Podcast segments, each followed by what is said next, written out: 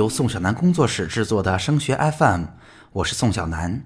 在这档节目当中，我们会专注于高考复习提分的方法、志愿填报省分的技巧，以及如何顺利通过自主招生、综合素质评价招生的申请。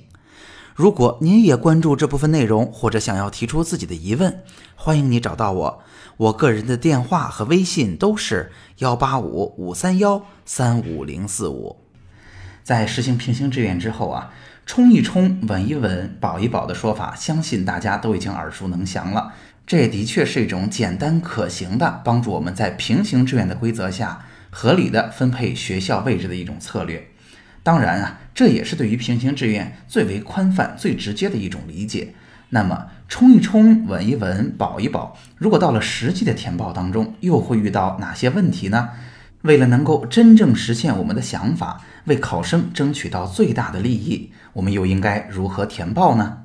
我们首先来说说冲一冲哈。大家想想看，其实冲一冲仅仅针对的是学校优先的考生，也就是说，我们不管进入什么样的专业，优先考虑的是能够尽可能的充分利用分数进入到一所更好的学校。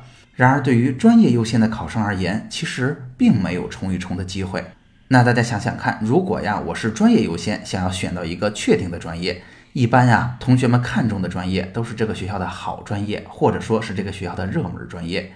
如果是热门专业，那么它专业的最低线一般会比学校的投档线，也就是学校的分数线高出去不少。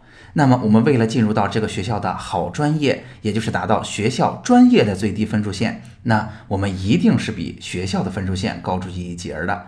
那也因此，如果我是专业优先，或者说我一定要把专业选到手的考生而言，你就没有冲一冲、稳一稳、保一保的机会了。那你在填报当中的策略就不是冲稳保了，因为你没有机会冲了，你要把余出来的分数拿来选专业。那因此，专业优先的考生就是稳稳保的报法了。那么对于学校优先的同学来讲，冲一冲到底冲多高合适呢？策略上讲啊，我不建议大家冲太高，或者说太夸张。虽然呢，我想每个人都想试试自己心目中的学校，甚至试一试清华北大，但其实啊，并不那么容易做到。所以，如果我们把今年高考的成绩转换成去年高考的分数的话，我会建议大家冲一冲的学校应该限制在转换成去年高考成绩之后，再高出我们成绩十五分范围以内的学校。那为什么不再继续冲高了呢？我有没有机会捡漏啊？其实啊，在平行志愿之下已经很难了。因为每一分其实都有不止一个竞争者，大家可以看到，在人数比较密集的区域，每一分甚至能有一千多名考生，也因此不建议大家冲得过于激进。那刚才呀，在衡量冲一冲的学校当中，我提到了一件事，就是把我们今年的高考成绩换算成去年的高考成绩，来与去年的投档结果，也就是各个学校的分数线来做比较。这是什么意思呢？这背后又是一个怎样的原理呢？我们都知道哈，报志愿的时候，我们要参考去年甚至更早年的数据信息。那究竟这个参考是指参考什么东西呢？我来为大家仔细的剖析一下。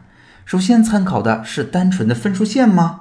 相信大多数家长都知道了哈，志愿填报绝不仅仅是分数线这么简单。也因此，早早的我们就知道平均分法是不靠谱的。那现在呢，很多家长也在用线差法。那其实线差的方式啊，也是在数学上忽略了很多基本因素的。这种方式最大的优点是还是比较简单，但是它也有相应的缺点，就是它的准确性其实不是超级高的。那有家长问了，我懂啊，平行志愿的原理不就是排名吗？那我们参考的是排名吗？那一定要肯定您能提出这样观点的家长，说明您已经仔细的研究过平行志愿的原理了。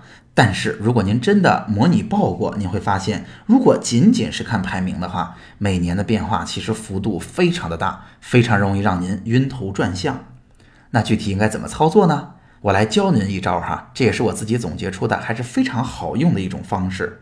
那大家想想看，真正对我们特别有参考价值的是去年跟我们相同水平的高考考生，到底处于一个怎样的境地？到底他是怎么做选择的？那什么叫做相同水平呢？我们根据志愿填报的原理就知道，那就是跟我们处于相同的本省名次的同学。大家想想看，在原理上肯定不是成绩跟我们相同的同学，对吧？因为毕竟每年的试卷难易程度不同，所以分数的变化是非常大的。那假如我们能够把今年的高考分数转化成去年跟我们在相同省份、相同名次的同学的高考分数，因为去年的志愿填报已经结束了，投档已经完成了，那我们就很容易看清我们在整个省份里边的投档形势了。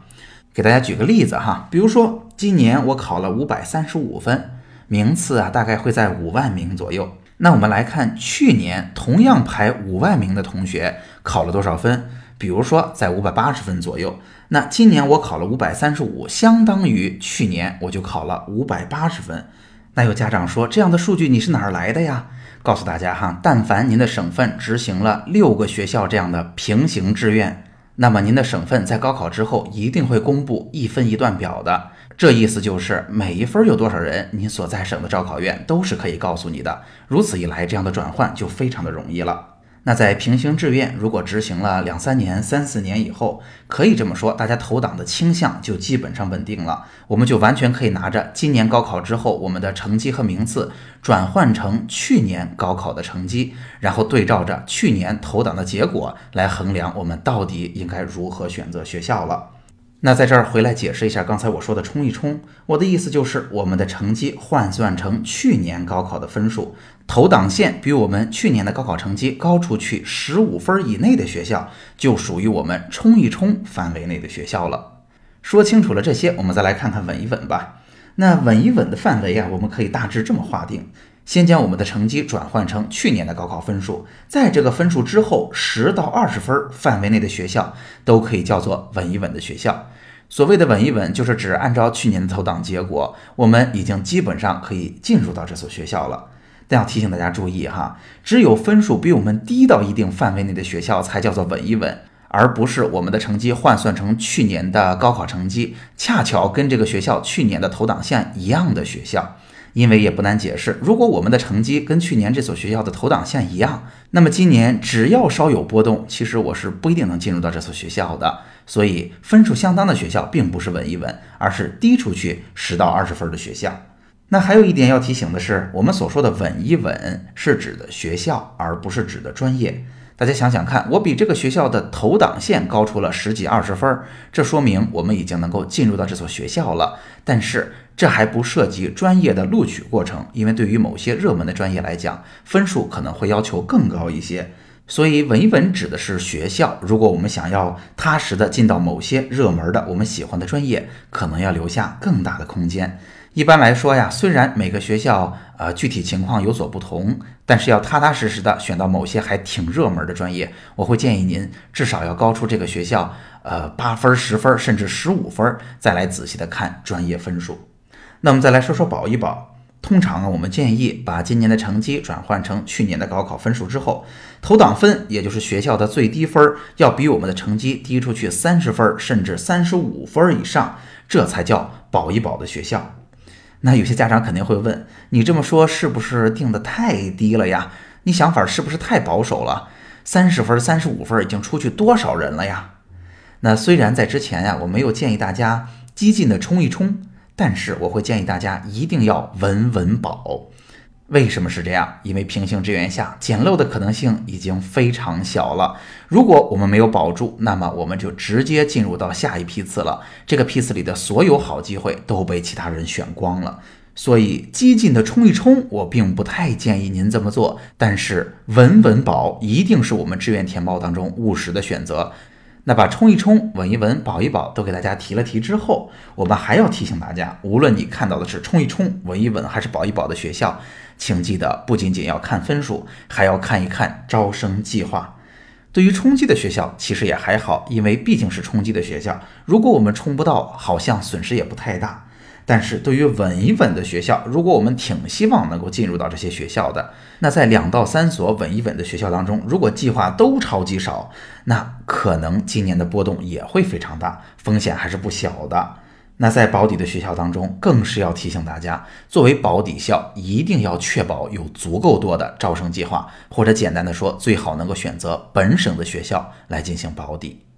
总结一下，在今天的节目当中啊，我们主要是为大家说了说，在志愿填报当中冲一冲、稳一稳、保一保，对应的都是哪些学校，以及在报考这些学校当中的注意事项。